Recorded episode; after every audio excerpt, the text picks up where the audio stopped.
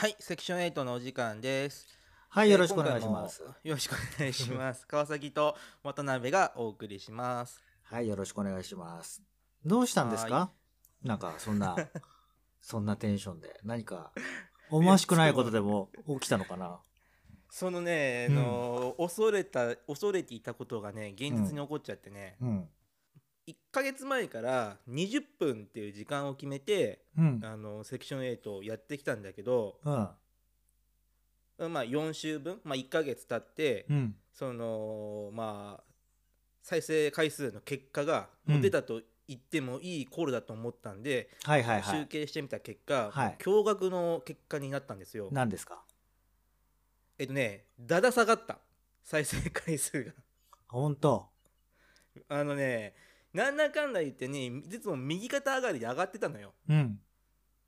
今回ね、それがね、一気にね、カクンって下がったの。なるほど。じゃあ、絶対長さの問題があるわけね。長さの問題だと僕は踏んでて、まあちょっとグラフ送るからさ、見てほしいんだけどさなるほどね。やっぱ、長さってあんだね。やっぱ、いや何？長く聞きたいわけ？皆さん。そう そういう傾向が出たと言っても過言じゃない。それとも俺たちのそのトークは長いのに適しているわけそれとも世の中のトレンドがやっぱ長いものなの？どうどうなの？その辺は。いや、世の中のトレンドは短いっちゃ短いはずなんだけど、今送った、えっと、ん？送ったんだけど、スカイプの方に送ったんだけど、チャット？スカイプのチャットに送った。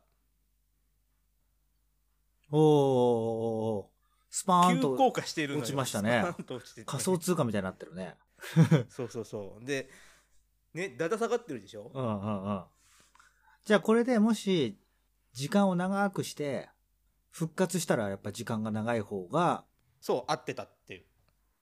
まあでも皆さんグラフ見れないと思うけど、うんなね、右肩上がりに上がってて、うんその 20分にした瞬間にパクって下がってるのよ。うんっていうグラフなのね、これ。みんなあれなんだね。聞聞きたいんだね。長くね。でね、こう僕的に分析してみたのよ。うん。こう失敗した結果っていうのを。うん。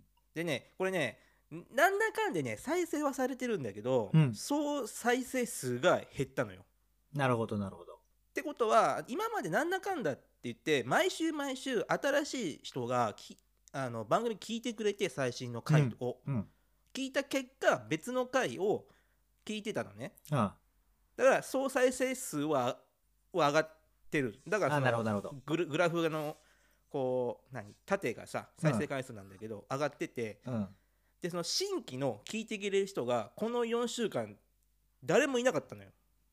結果あ過去の既存の聞いている人はいはい今までずっとこう聞いてくれてた人は聞いてくれてるっぽい。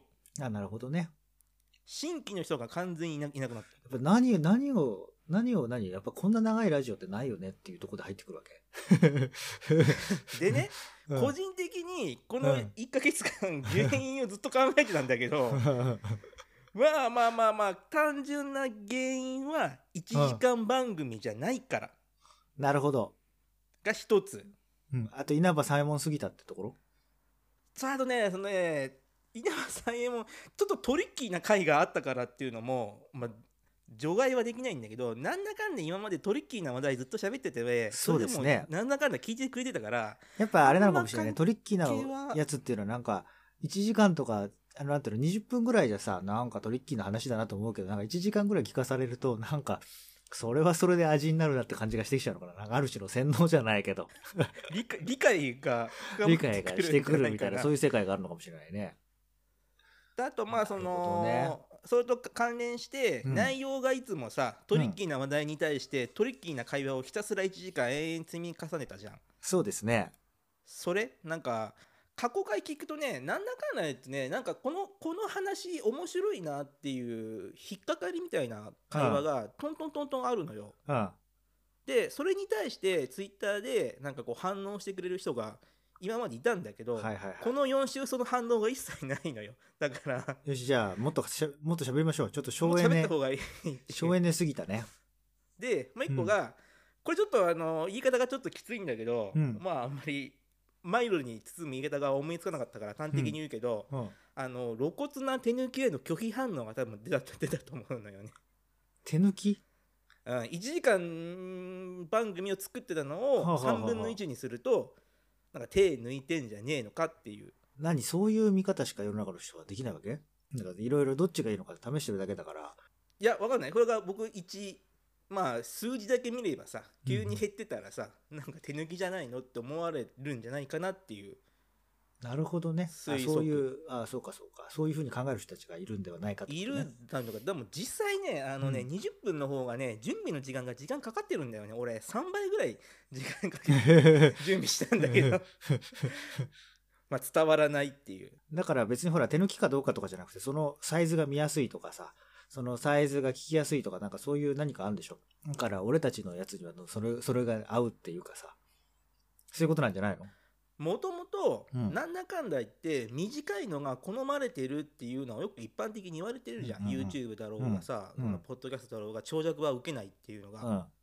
だからみんな基本的に短いのは30分とか15分とか20分とかが多いんだけど、うん。あえてうちらが1時間とか1時間10分やってるからそれの興味本位でっていう。ちょうどそこでさ、あれかもしんないね。あの、なんか通勤とかちょうど1時間あるとかさ、わかんないけど、何か運転1時間するとか、そういう時にいちいちさ、チャンネル変えるのめんどくさいじゃない？なんかそういう時に1時間って長尺のなんかトークがあるとありがたいっていう人たちがいて、その需要をもしかしたら組んでいたのかもわからないね。一応1時間にこだわってるのが通勤時間が58分かかるからっていう統計に基づいてやってたんだけどやっぱそれあながち間違いじゃない通勤時間58分？誰、誰の話？ん？サラリーマンの通勤時間片道58分かかるの。日本の平均だとあの、そういう津とかでは車の運転とかを含めてってこと？全部。あの車だろうが電車だろうが全部ひっくるめて平均が58分だったかな？ちなみに川崎くんは？俺でもあれだよ。なんだかんだ51時間ぐらいかな俺も。あ、そうなの？そんな遠くで働いてんの？過去今まで全部振り返っても1時間、まあ一番近くて15分か。チャリで15分だったけど働き者です1時間ぐらいね働き者ですね。働き者なのかな？まあまあ普通の平均ぐらいってことね。亮太だって六本木ヒルズ行くまで1時間ぐらいかかるっしょ？かかんないよ。あかかんない？なんだかんだかかんない？うーんとね、30分かかんないぐらい。あそんなんで行ってんだうん。あ、大江戸線ができたからね。あーあーはいはいはいはいはい代々木代々木はいはいはいちょっとあんまりうちの住んでるところはあまり公言はしないでくださいよ。六本木ヒルズから30分くらいのところに住んでるというだけの話。別に誰が聞いてるわけじゃないけど、正確な住所なんかラジオって言いませんよ。いやでも遠回しにあなたは過去に言ってるけどまあいいやまあまあ、それぐらいのエリアならいいでしょう。まあ、ね、東京ですから、私、遠回しに行ってる。ここはね、千1000万人ぐらい住んでますから、その1000万分の1ぐらいということが分かられたところで別に大したことではございませんというね。ね怖くもなんともないよねそうそうそう。で、そうそう川崎くんは4日市で1時間通ってるね。要するに、その1時間の需要をさらっていた可能性があるということですね。多分なるほど。じゃあ、川崎くんもっと喋ってよ。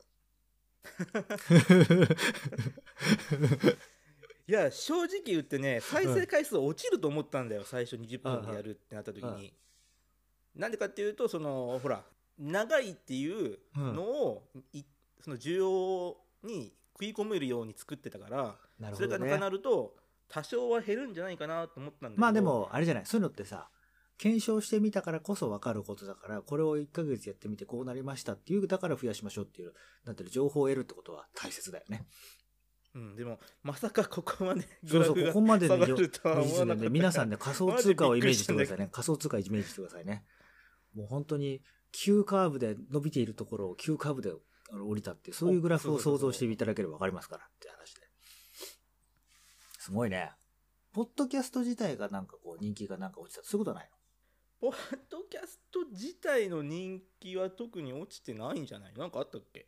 いや、例えばさ、あの、テレビ番組の視聴率とかだとさ、番組の視聴率がこのコーナーで急に下がったのかなみたいな。今週、俺の企画がどうしてこんなに跳ねないんだみたいなことがあっても、ああ、やっぱりこの番組、例えばだけど、こういう、な例えば恋愛系とかは跳ねるけど、スポーツとかはダメだなとかなんかあったとするじゃない？だけど、裏番組に実はサッカーがなんかね、あったとか、そういうので下がってるとか、そういうこともあるわけだけど、まあでも、そういうことじゃまあないねし。強いて言うならだってラグビーのワールドカップがちょうどやってたしだからみんな、ポッドキャストを差し置いて、みんな ずっラとラグビーに見てた。そんなことないだろうな。じゃあ我々の、我々のせいですね、これはね、きっとね。多分ねじゃあ喋るっけないんだよ。そう喋るっかないのよだから 生き残れたければうん。俺たちは1時間喋らないといけないっていうまずさ、生き残るって、どう、何をもって生き残るって、どこにどう目標があるのかって、いまいちわからないけど。生 いやなんかほら、もうビットコインの急落みたいなのをさ、うん今後もうやりたくないじゃんる。まあね。これはね、どこま、どこまで行くのかわかりませんが、っていう話でね。で、今日は、急落したセクション8を救う会話これどうしたらいいんですか、今日は？ものづくりあるあるなのよ、うんこう急落に下がるっていうのはうんうん。でものづくりっていうかまあまあまあ、ちなみに、急落に下がるじゃなくて、急落ってのはもう下がるが入ってますからね。急落するというのはですね。ああすいませんね。急細かくて。頭痛が頭痛が痛いみたいなこと言ってるから、ちょっと一応訂正しておこうかなと思ってね。あありがとうございます。はいはい。なんだっけ？忘れちゃった。あー。あものづくりあるあるだまあなんだかんだってあるんだけどさ、うんある程度安定してたらさ、うん。なんかこう安定を狙いに行くか攻めに行くか、うん。あの楽していくっていう大体3パターンあると思うのようん。で僕ほら映画やってたから、うん。映画でもあるのよこう安定していくとみんなねなんかこう変えたがるのようん。でその変えるのがうまくいく場合とうまくいかない場合があってうん。それはそうでしょ。ちらは典,、典型的なうまくいかなかった例ああ、そうね。でもまあこれもね,、あのー運が悪いとねまた繰り返すのよまあだけどさ、これがさ、一ついろいろ考え方があってさ、なんかね、オリジナルの商材を持っていたりとか、なんかそういうなんか、何かこう目的がある人だったらさ、例えば数字が跳ねるっていうことが正解なのか、数字が下がってもコアなリスナーがあることが正解なのかみたいな、そういう話になってくるけどさ、我々は何を目的としてるっていうところがないから、そのしリスナー数の最大化が目的と言われても、それが我々の目的なのかどうかもよくわかる。まあもちろんね、今回は別に長い方がいいんだろうなっていう感じがするけど、その辺の目標をなんかこう、ふわっとでも持っておかないと、なんか、どこにどう着地するのかみたいな、着地という地点があるのかわかんないけど、どう向かっていくのかっていうのがいまいち不明いやそれなは前感じはあるよに言ったじゃね。ん、あの前に言ったじゃん、うんランランキングのうん。あの乗るのをうん。こう僕は80いって言ったっけ？100以内にうん。こう定期的に乗るのをまずも目指そうっていう。なるほどね。それは、そうか。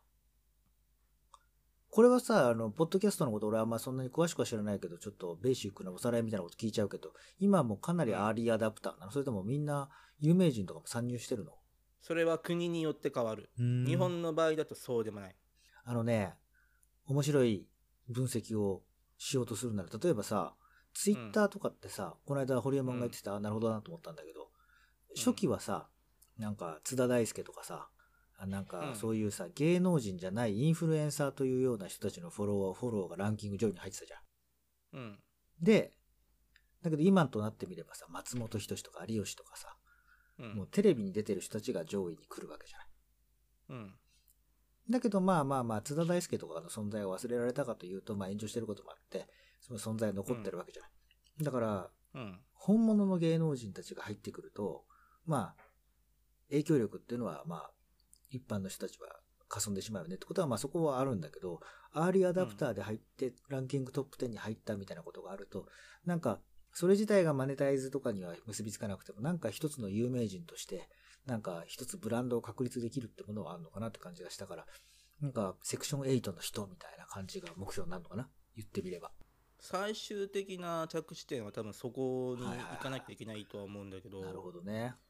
今ね芸能人それ何？芸能人が仕事としてやってるってこと？個人としいやいや、個人あの、影響力影響力。例えば YouTube とかもそうなるんじゃないかっていう話の文脈だったんだけど、YouTube 今はさ、ほら、YouTube、YouTube 初のさ、どっちかっていうと YouTuber と言われるような人たちが多いわけじゃない。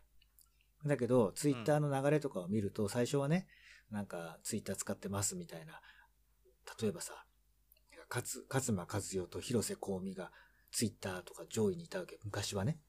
アーリーアダプターだったから。だけど、懐か懐かしいねだけど今はそうじゃないじゃん。うん。だから、アーリーアダプターかどうかってところが重要だからさ。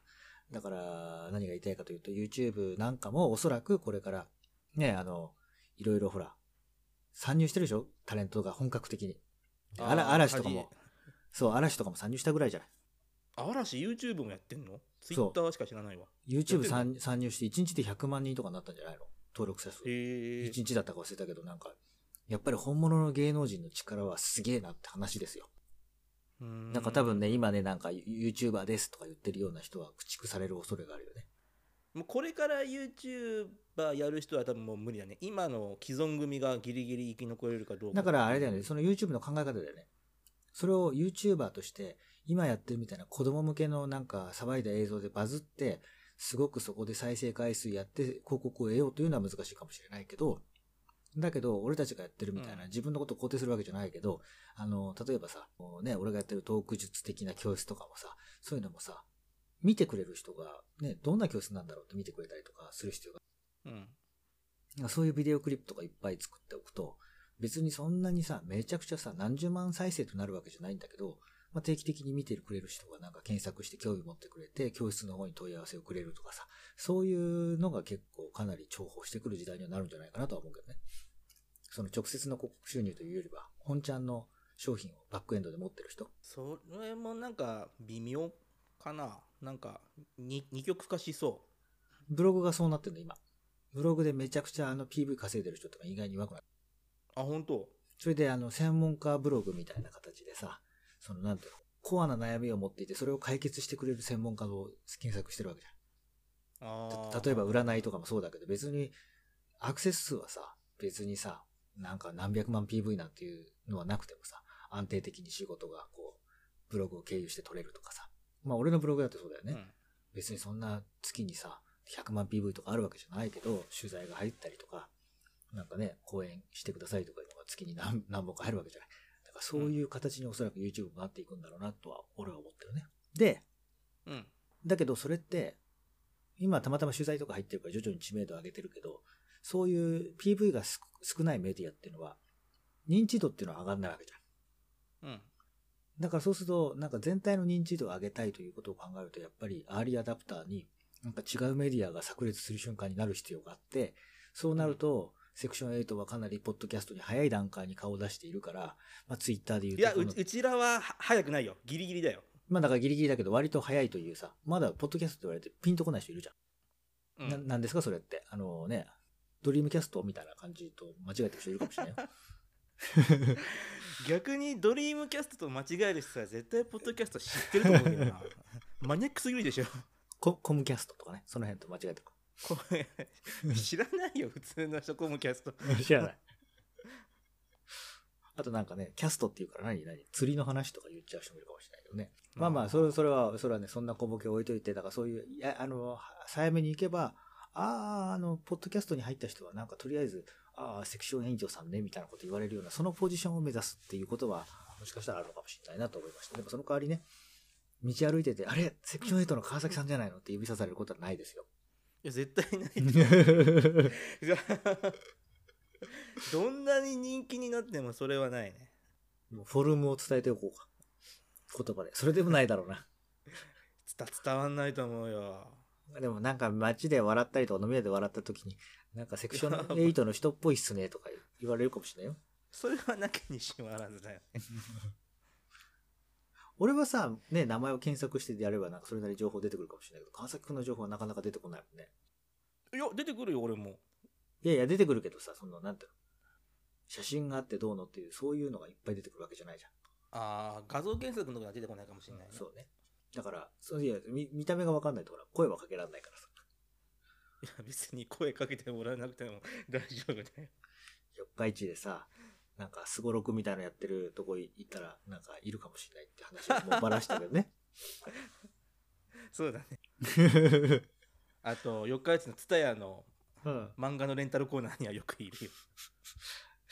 それ、多分、ツタヤの漫画のレンタルコーナーに行って、えーうん身長が、えー160センチ台で、やや体格のいい、うん。30前後の、坊主の、うん人に声をかけていただいたら3分の1ぐらいの確率で川崎くんに会えると思いますよ。そう多分僕だと青年コミックスのコーナーにいたら多分それ俺で3分の1からもうちょっと、もうちょっと難しいから。まあどうでしょうね。ちょっと来週ぐらいちょっと、声かける人がいたら声かけてみてください。待ってます 声かけられたらウケるね、これね。いや声かけなくていいよ本当に あの芸能人がポッドキャストやってるかって話に戻るんだけどさ、あのねやってるはやってるんだけど、うんその既存のラジオのうんこう短縮版とかをうん。うん。ラジオ局が上げてるのが多いなるほどね。まあね、そりゃそうだよね。だってまだあとまだ。ね最近ねこの間ね Spotify のねオリジナル番組でね、うん。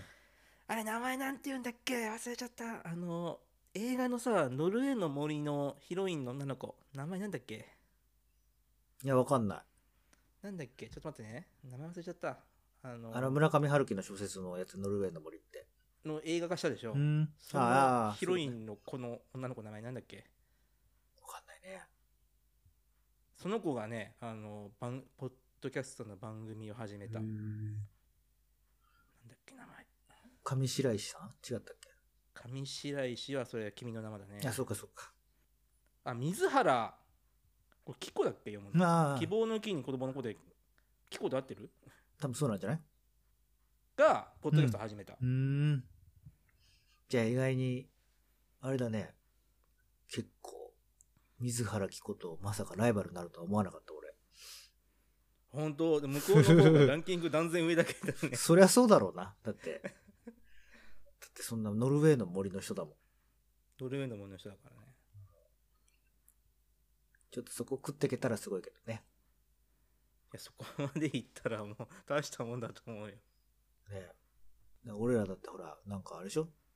四日市の三重県といえば森もたくさんありますから。熊野の森とかいう映画撮ったっていいんですよ。あそれはあの 四日市じゃないです熊野市です全然違うか。全然違いますあのね、ごめんなさい。世界遺産ですけどあの三重県であるけど四日市じゃないです全えー然もっと、そうそうそうだけど、なんか、ごめん。東京にいると一括りで考えちゃってた。どういう意味？なんか三重県というものをね。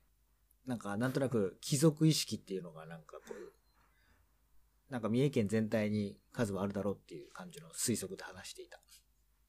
いやあんまないよ貴族意識 嘘じゃあ逆に聞くけど亮太さ、うんあの感じる？東村山市とかに貴族貴族意識感じる？ゼロだね。でしょ？それと同じだよないよもう俺だってもう言ってみたら、はっきり言って、もうあれだよね。池袋とかにも貴族意識ゼロだもんね。ゼロでしょ、うんで立川なんてそれもう東京じゃないと思ってるでしょ？どこの川ですかそれ？でしょ？えないよ隣の区とかでも貴族意識はないね。し新宿区とかないの？ないね。貴族ではないね。行ったりはするけど。あー港区渋谷区ぐらいしか貴族意識がないね。それ言ったら俺鈴鹿市にも貴族意識ないし、うん桑名もないなほんと。やっぱそん意なもん外とみんな限限定的だよ強いて言うなら東京都民は東京23区には何かしらの思い入れはあると思うけど、23区ないね。だって足立とかさ、なんかいい行ったことあるかどうかもわかんないそうだねでも100歩譲ってさ、もん。なんか足立区が東京23区っていう認識あるじゃん足立足立って東京23区じゃないでしょうがなないじゃんうん。あ、でも、今話を聞いてると、なんとなく四日市っていうものに、数が貴族意識を持ってるなら、四日市ってそれなりにさ、広いわけじゃない。俺らが思ってる貴族市だからねこ貴族意識、東京っていうのは、相当狭いぜ。面積で言えばっ。ていうかめ面積で言えば。だからもしかしたら、あねそうだね。だから。渋谷区だけだったら四日市の方が広いはずだからね。もしかしたらあれかもしれないね。その、人口の集合体みたいなイメージのなんか貴族意識があるのかもしれないね。人口なの？せ生活範囲じゃなくて？生活範囲とか含めてさ、人口がさ、大体、なんかこう、なあの何十万人とか超え超えてきたらさ、別にもう貴族意識を持てなくなるっていうかさ、そういうのあるんじゃない？あ多すぎて多すぎて。からないって。そう、そんな、ここに1000万人いますとか言って別に貴族意識はないけど、なんかせいぜい1万人、2万人ぐらいのコミュニティの中には貴族意識を感じられるとか、なんかそういうのがあるのかもわかんないけどね。ああそれはねうん。だって渋谷区だってもう何下手したら100万人ぐらいいるんじゃないの？渋谷区ね、大体20万人ぐらいって、俺中学の時習った。あそんな少ないんだ、もしかしたら昼間の人口多いかもしれないけどね、住んでる人は20万人ぐらい。ああそうねそうねへえ じゃあ四日市と変わんないじゃん20万人だったら。そうだよ、そう。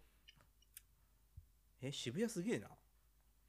あんな狭いのに。そうそうそう。まあ、あと法人がね、いっぱいあるかもしれないよね。だから、まあ、税金とかでは潤ってるんじゃないの？駅前すごいもんね渋谷の駅前。再開発終わって。そうまあこんな感じでうん。雑談をした方が、多分いいと。多分これで再生回数戻ってくれると僕は信じて。こんな、こんな話でいいんですか？深い。いやだからこの話はちょっと違うかもしれない深い議題はないけど、あと、なんていうの？それこそさっきの話に戻るけど、仮に知名度が上がりましたって言ったところで、それが何を生み出すのかっていうところもあるけどね。知名度？いやだからんポッドキャストのマネタイズが、まあ、そろそろ始まると思うから収益化につながるんじゃないっていうのがあってほどね。なんかね今で、ほらで、が数がごつごっそり持ってくんだろ？っ てかないよはーんっつっただろうがよ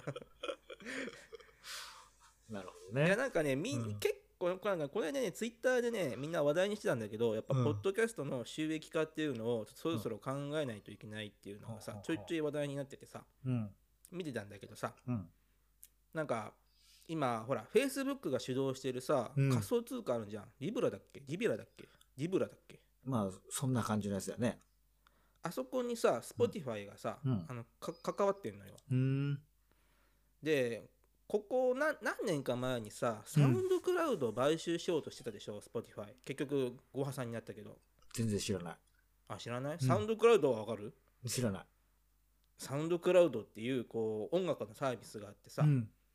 なんかその自分で作った音楽をサウンドクラウド上にアップして、うーん。まあ、音楽の YouTube 版みたいな感じで聴いてもらうのがあるのよなるほどね。はいはい。で日本だとそんなに流行ってないんだけどアメリカだとサウンドクラウドでバズってあのメジャーデビューするっていう流れが何年か前からあって、なるほどね。うん、だからサウンドクラウドの文化っていうのは結構音楽シーンに、うん。あのー直結してるっていうなるほどプラットフォー。ムがあってうん。でそれがサウ Spotify が買収しようとしたんだけどちょっと失敗して。じゃあ我々も、じゃあこの音楽とは違うけど、トーク界でバズって、いろいろう、ん。その枠を超えた活動がということですか？そうそうそうそう。多分ちょ直接的にあの Spotify がねレーベルをも持ち上がってるっぽいのよ。うん。今もその楽器演奏者とのマッチングサービスとかっていうのをこの間ローンチしてさうん。でこの仮想通貨で賃金のやり取りもなんかやろうとしてるから多分マネタイズは何らかの形で安く手数料を抑えてうん。マネタイズしようとしてる動きっぽいから多分ポッドキャストも来るんじゃないかなっていうのをうん。ずっと期待してるんだけど、うん。その時にねこう認知度知名度があったらねうん。楽だよ まあまあまあ、そうでしょうね。それを目指して。まあまあ、ちょっと俺はね、これはよくわかりませんから。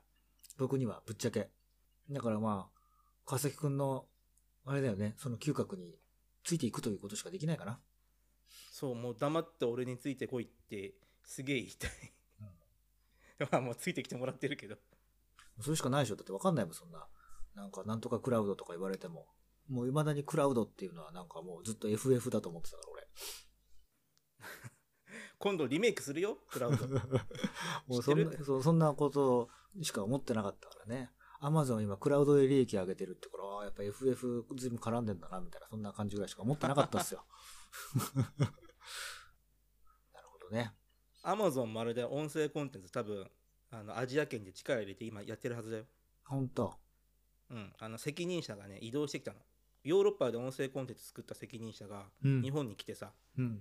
何かしらやってるっぽいから多分今年か今年はもう無理か来年あたり何かしらあるよあの、あれだよね、なんか、ポッドキャストってやっぱ子供より大人になるのかな？聞いてんのは。YouTube どっちかって子供が多かったりもするじゃない。ポッドキャストは年齢層高いはず YouTube まだかぶってないと思うよということはは、なんか、あれだよね。本格的にマネタイズになった時はなんか、それなりに安定するってことがありそうだもんね。多分。子供相手だと限られるもんね、やっぱりね。まさかね、どんだけポッドキャストがさ、うん。なんかこう、知名度上がっても年齢層は下がんないでしょ。もうこのポッドキャストがさ、なんか、小学校の低学年に人気とかやったら俺ちょっと絶対嘘だと思うもん。俺もそうだと思う。これあれだ言ったけど、あの、20代後半から30代前半の男しかこれ聞いてないからね、このポッドキャスト。そりゃそうだろうね。もうちょい高い人も聞けるかどうかわかんないけど、まあ、あれだよね。女性が聞く感じじゃないよね。そうだね。なんか聞いてるっぽいんだけどね、なんかデータには上がってきてないな。恥ずかしがり屋さんで、なんか、男のふりをして聞いてるかえ、嘘それ。ら。どういう世の中なのそれ。逆にそっちの方が恥ずかしいよ。いや、なんかあれ、あの、明かせないとか、女性が入りにくいラーメン屋とかみたいなもんでさ、なんか言ってることを公言したくないっていう。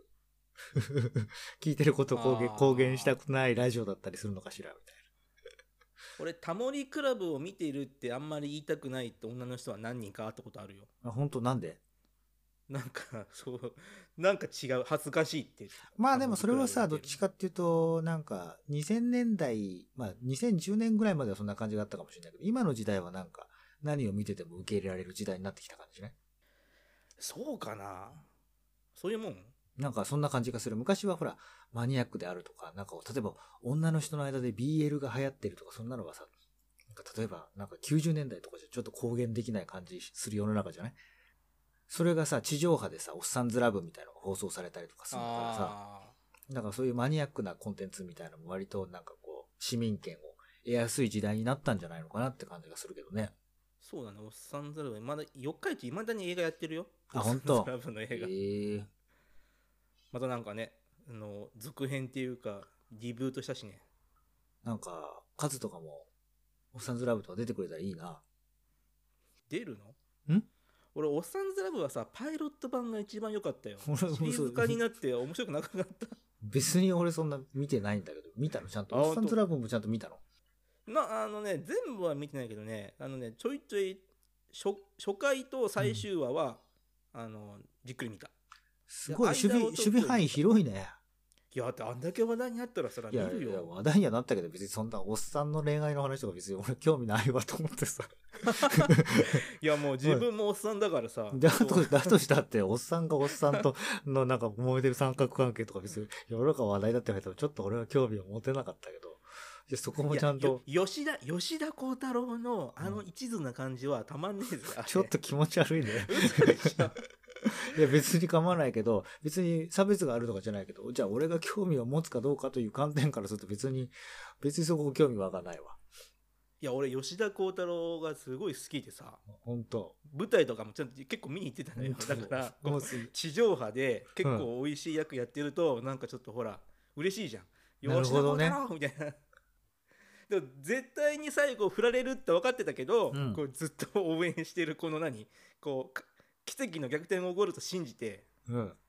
それなんか、数、数の中の、なんか BL 心がくすぐられてるってこと？BL 心くすぐられたのかな？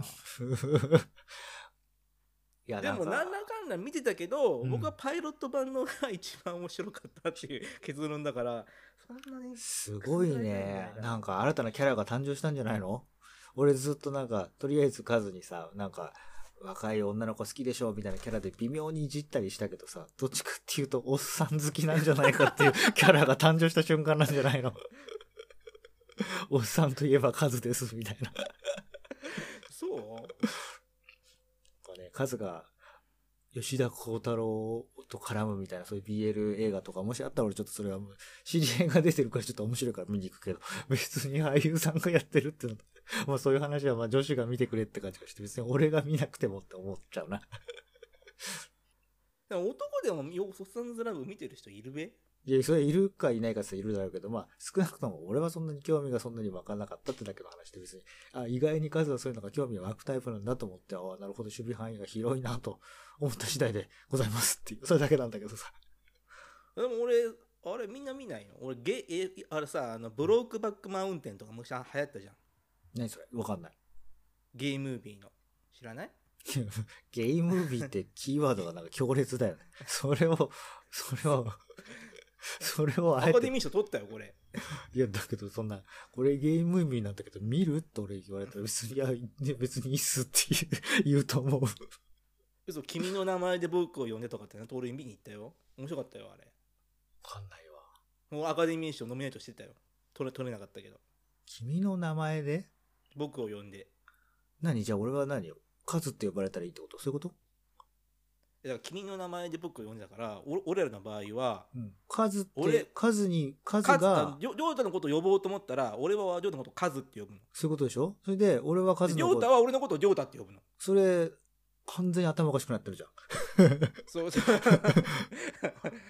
これなんか、意訳したら何？お互い名前入れ替えようよとかいうタイトルに変えられるんじゃないの？ほいや放題がね、うんそれ君の名前で僕を呼んでで、うん現代がねあの、そのまま直直訳の英語、うん。うん。コールミー Your Name だったかな？で、コールミーはね、だったら、あんたの名前読んで、あ、そっか、コールミーがそうね。もうなんか、そこまで現代を知ってる、現代を知ってるぐらい入れ込んでるんだね。あ知らないんでみんな知らないんだよ流行ったんだよあれ君の名前で僕み、みんなって俺一人のことでみんなと言わない。嘘あのアカデミー賞ノミネートしてたんだよいやいや俺一いやいやいや切取り上げなかったけどいや、アカデミー賞ノミネート仮にされてたとしてもさ、なんか別に、なんていうのもう繰り返し言いますが、差別とかそういうことはないけどさ、別にそんな特殊なエリアはさ、ちょっと興味が、よっぽど映画に興味があるか、そのエリアに興味があるかっていう人しか見ないと思うんだよ。なんか俺だとほら、例えば普段アニメとか見ないから別に、なんていうの、これで君の名はとか話題になったあそこまで話題になって初めて見てみようかと思うぐらいの話で、あの、アカデミー賞で短編映画が撮りましたとか聞いても一度も見たことないし、そんな、うんそんな感じかな？だからやっぱ守備範囲が広い。そして、なんか、ゲイ映画に明るい。そんな数の一面を新たに知りましたね。私そこまで知りませんでしたからって話で。俺知らないムムーンライトは知らない？え？知らない、知らない、知知ららない。知らない 本当？これアカデミー賞取ったよだからさ、その、なんていうの？俺、前も言ったことあるけど、そのアカデミー賞を取ったかどうかっていうのは別に俺の価値判断の基準の中にそんなに高くないんですよ。映画を見る場合において。いや取ったからあの、うん番宣とかガンガンな流れてあたあはい。なるほどね。まあだ、だけど、まあそう、基本的に宣伝はあんまり、映画の宣伝とかもあんま目にする機会もないからね、俺はね。映画館に行く人はさ、必ず見るかもしれないけどさ。いやいや六本木ヒルズのさ、うんあそこの多分絶対ポスターあったと思うけどなでもそこになんか別になんか、アカデミー賞を取ったゲイムービーとかバーッと書かれてたらなんか、なんか、それまるであれだよね。なんか、女性ものの下着の広告を見るかのように、なんか別に俺、俺への広告じゃないなっていう感じがして、視界に入ってもなんかこう、細かく見ない気がする。あ本当？うん。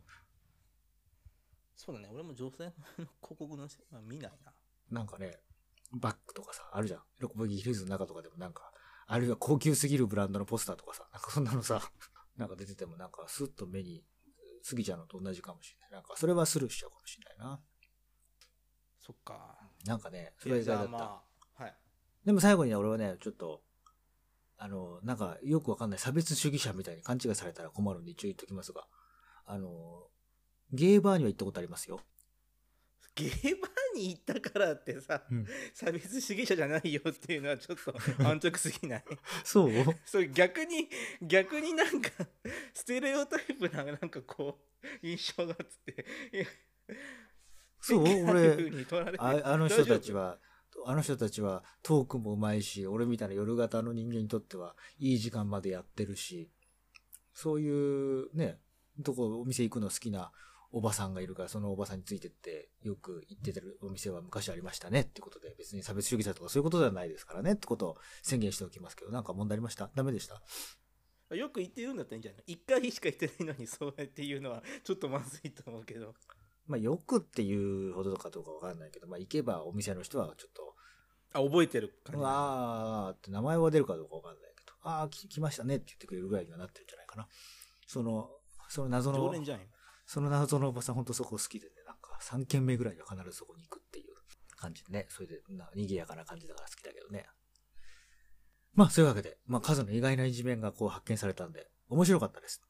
なんかどんどんどんどんそんな一面もね、どんな、最近はどんなおじさんが好きなのとかね、そういうところも含めていろいろ聞いていきたいですね。僕最近はあのブラッド・ピットを一緒 一緒したから若い時は全然そそられなかったけど、やっぱ渋くなってきて興味湧いてきたとか、そういうこと？いや若い時も好きだ。どういう意味それ？いや、なんかそういうね、あの、年食った人が好きなキャラなのかななんて思ったんだけど、そういうわけじゃないの？まあ別になんだろう。ブラピはあ、ブラピあれだわかった。よこの。アンジェリーナ・ジョリーと離婚してシングルになったから興味が湧いてきたんだろそっち。う。違う？ああいやあんま関係ない。じゃあこの話長いよ。ええどれぐらい？23分かかるけど。別に大したことで喋ればいいじゃん。本当、うん。いや最近あブラブラピを僕が推してるのはもううん。ブラピがもう役者の数を減らすって言ってるのよ。どういうこと？ブラピってプラン B っていう映役者画の制作スタジオを持ってあて役者の、自分自身の役者の仕事を減らすってこと？そうそうそうあ、びっくりした。なんか、いやブラビが役者の数を減らすっていうか、なんか、ハリウッドでなんか、役者自体減らすのかと思っいやいやいや自分の仕事を減らしてって公言してて、た。うん。でさっきも言ったほらあののムーンライトってブラピの制作会社が作った映画なのうよ、ん。でアカデミー賞も最近いっぱい取ってて、うん。なんかプロデュース側に回るっていうのをなるほどね最近言ってるから、うんもうなかなかブラピの芝居が見えるのが回数が今後確実に減ってくるのよなるほどね。だからこう今のうちにこうしばらく見えなくなるから、うんこうブラピは追っかけてるっていうなるほどね。なんか、なんか納得させられるような、な別に特に納得しないような不思議な説明でした。数が少なくなるから注目するっていうのも、また、うん、まあ、なるほどねという感じはするけど、はいはいって感じですね。じゃあわーわー言うとおりますがお時間でございます。いや、なんか、本当に、数のそういう、えー、っていうマニアックな一面を聞くのは面白いですね。そう？奥がこれはもうこのさ内容のないこの今回の回の どうなるかがもう気になって気になってしょうがないんだけど。奥が、奥が深いよ、なんかよくわかんないさ、よくわかんないすごろくのみお店に行ってみるとかって、ええー、みたいな。俺、俺とは絶対、俺が絶対興味を示さないようなエリアに限って数興味持ってるから、それはすげえなと思う。すごろくの店ってボードゲームでしょ？その話この間四日市で話したそうそうそうそうそう。そうそう、ボードゲームって、すごろくっていうさ、うん。もうその言葉のチョイスがもう絶対に相み相まみえない感じになってるからね。ボードゲームってすごろくじゃないの？違うの？ボードゲーム日本に訳したらすごろくなの？違うんじゃない？あの、人生ゲームみたいなやつじゃないの？違うの？まあまあまあけ人生ゲームはボードゲームの一種。だからまあイコールじゃないけどまあイメージ的にはそれ。だからなんとなく頭でなんか、頭で人生ゲームみたいな、ボードゲームって言われたからなんかそう、ボ人生ゲームみたいなものを想像していて、そういうことを人とやってたのかなって思ったんだけど、あれかす、ごろくって言葉のチョイスは違う気がする 違いました。あ、そうか。チェスとかそういうのも一応ボードゲームの一種か。あれはすごろくじゃないもんね。チェスもボードゲームの一種かななんかさ、将、棋もそうかボードゲームって言うと俺の中ではなんか人生ゲームとかモノポリーとかさ、なんかそういう、なんかすごろく的なものしかなんか想像できなくて、すごろくってつい古い人間だからね、言葉遣いが古くなっちゃったってことですよ。なるほどねうん。じゃあもうまたね、もうすごろくのお時間じゃありませんか？あこれからですか？そうですね 今からちょっとすごろく振ってこようかなさあそういうわけで、今週も皆さんどうもありがとうございました。はいありがとうございました